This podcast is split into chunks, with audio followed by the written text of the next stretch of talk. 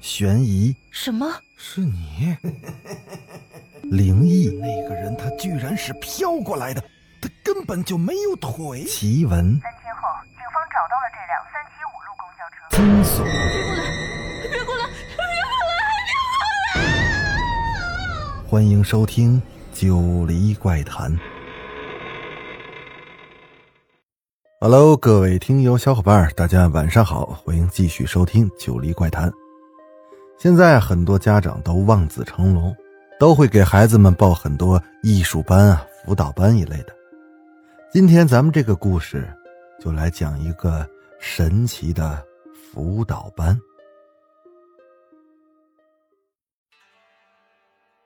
小茹死了，我很伤心，整日抽烟逃课麻痹自己，很快成绩就滑了下来，爸妈都看着着急。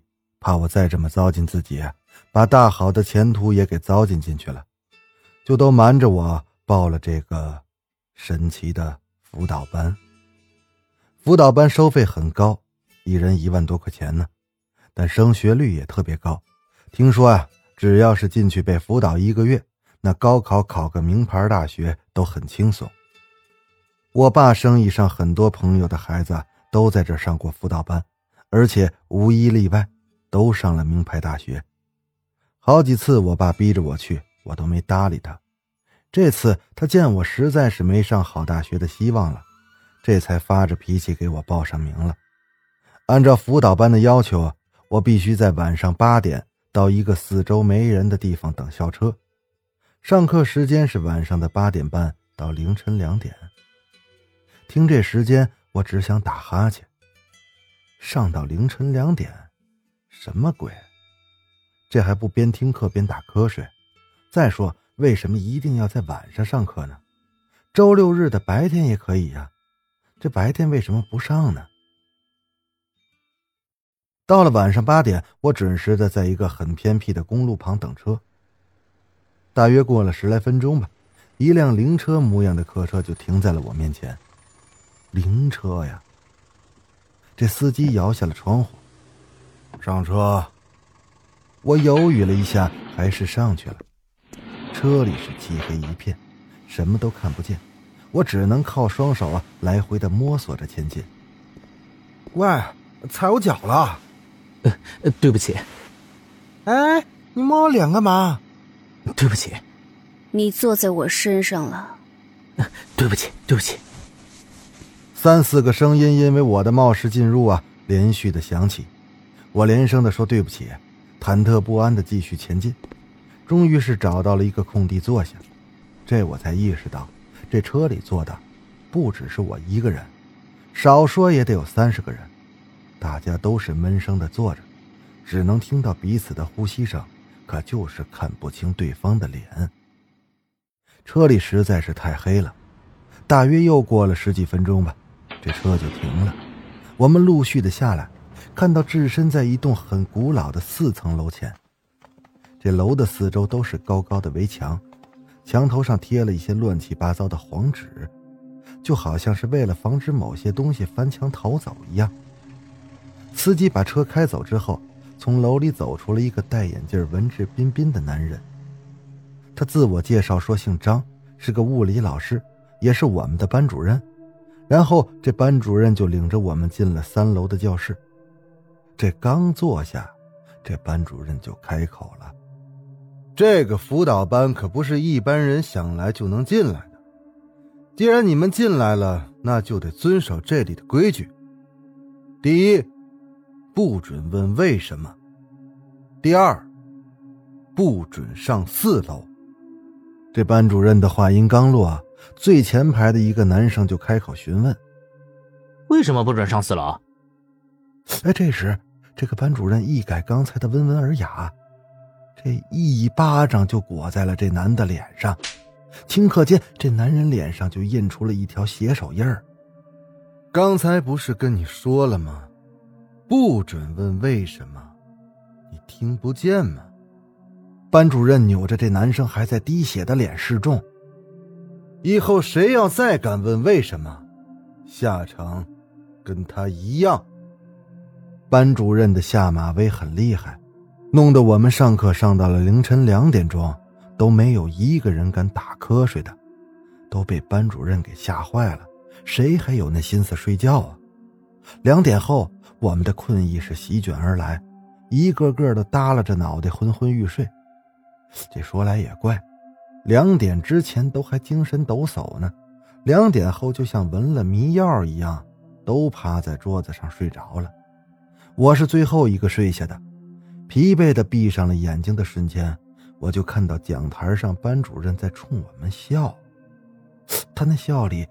透着邪气和诡异，我忽然有一种上当受骗的不安，想起身逃走，可那时候我的眼睛已经不争气的闭上了，我也睡着了。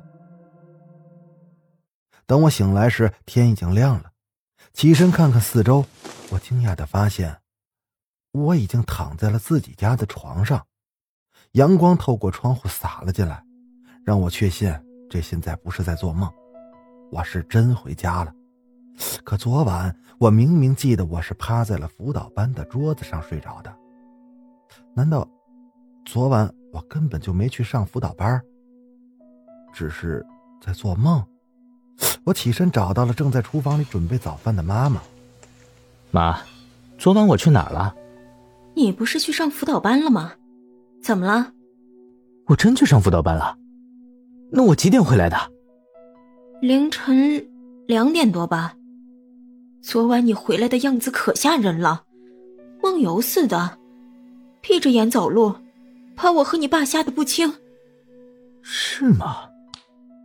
我拍着脑袋仔细的回想，可我怎么都想不起来自己曾梦游着回家。幸亏你的班主任提醒你，不是在梦游，是在回顾辅导班里讲的课呀。让我们不要打扰你，我们就没敢叫你。哎，那个孩子，你现在还记得昨天晚上上的课吗？记得，而且很清晰。昨晚的课就像被刻在了我脑子里，挥都挥不去。照这种学法学下去，那清华北大我可都敢考了。这个辅导班果然是名不虚传，上课确实很厉害。晚上八点，我又在路旁等着这个校车。我忽然意识到，这个辅导班确实能让我上名牌大学，因为今天我在学校里用辅导班老师教的方法，解出了三道数学的压轴题。班里只有我一个人解出来了。连任课老师都大跌眼镜，一个劲儿的问我是不是在哪见过这三道题。我说没有，今天是头一回见。任课老师也是点着头。嗯，确实，这三道题是我自己想出来的，你不可能见过呀。但是为什么？就是我自己解出来的，你不信可以再出一道试试。他又出了一道题。我用了一种更加简洁的方法给解出来了，这回任课老师可信了，不但当众的表扬了我，还让我上台给讲解。此刻我的虚荣心得到了极大的满足，我想继续这么虚荣下去，所以我还得去上辅导班。校车来了，我走了上去，车马上就开走了。等开到了辅导班，我们纷纷的下车。一个个形单影只的就往三楼走去，我倒是没着急进去，就站在原地看看四周，黑漆漆的，什么都看不到。这里也没有路灯，也没有月亮跟星星，只有无尽的黑暗，就像是到了阴间。只有阴间才会有如此的黑，而且没有月亮和星星。一阵冷风吹来，我打了个激灵。等我回过神来，这身边已经没人了，大家都已经上楼了。我也是怕迟到，加快了脚步就进了教学楼。从一楼上到二楼时，我不禁停下来，去看那二楼漆黑的教室。一楼和二楼怎么也不开灯啊？为什么一定要爬楼梯爬到三楼去上课？在一楼或者二楼多好，不用来回爬楼梯。不知道为什么，我总感觉一楼和二楼这漆黑的教室里，它好像隐藏着什么东西，是一些不愿意被人看到的东西。我想走过去看看吧，可却听到了三楼传来的班主任的声音：“怎么少了个人？谁迟到了？”这回算完了，我迟到了。不知道班主任会把我怎么样呢？我背着书包就急匆匆的上了三楼，站在门口不安的看着班主任气得发白的脸。当时我这两腿是直发抖。呃，呃，对不起，老师，我拉肚子，去厕所了。班主任的眼睛里闪过了一道白光，他阴冷的盯着我，盯了半天才又开口：“嗯。”进来吧。哦，他信了，我悬着的心也是落了地。等我低头走过他身边时，他忽然把我给摁住了，然后他凑到我耳边：“别再跟我撒谎了，你骗不了我的。”我愣住了，当时吓得我只想尿尿。课上到了凌晨一点时，班主任发下了一道模拟题。说是测试一下今天学的情况，限时一个小时完成，完不成的就要被扇耳光。这谁敢完不成啊？那接过题就是拼命的做呀。教室很快就安静了，这期间只有沙沙的笔在纸上演算的声音，同时还有上课声。哎，谁在上课？一楼、二楼。没人啊！三楼也只有我们这么一个教室在上课，那么只可能是四楼在上课。上课的内容大致跟我们差不多，都是数学。那说明这四楼也有一群跟我们一样的人，他们也在参加这个辅导班。我原本以为这整个教学楼里只有我们这么一个辅导班，这三十来个人呢。很奇怪的是，都是来上辅导班的，都上的一样的课。那为什么不在三楼一块儿上呢？用得着再爬一层楼跑到四楼去吗？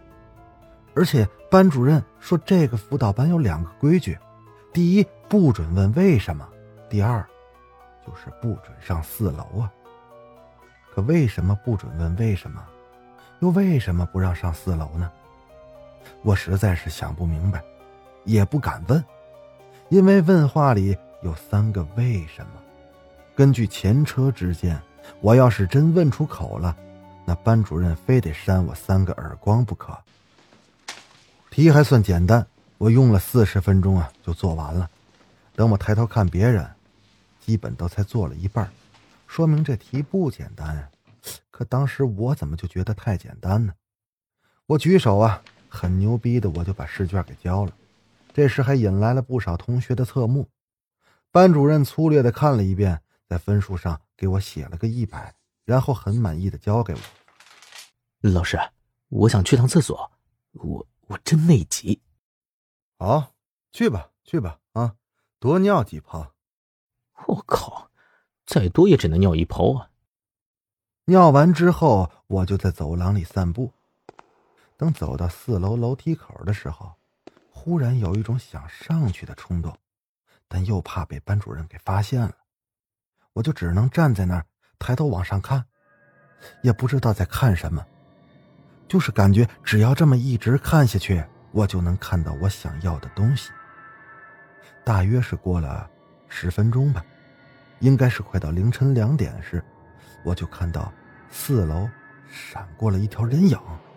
是个女生，她披着一头长发，流线型的身材，只闪了一下就马上的消失了。虽然是只闪了一下，但是那条影子却深深的印在了我脑子里。他让我想起了一个人，小茹，这个背影，怎么就这么像他呢？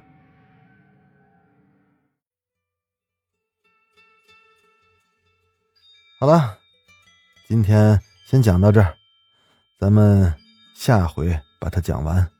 我是主播九黎香柳，咱们下集再见。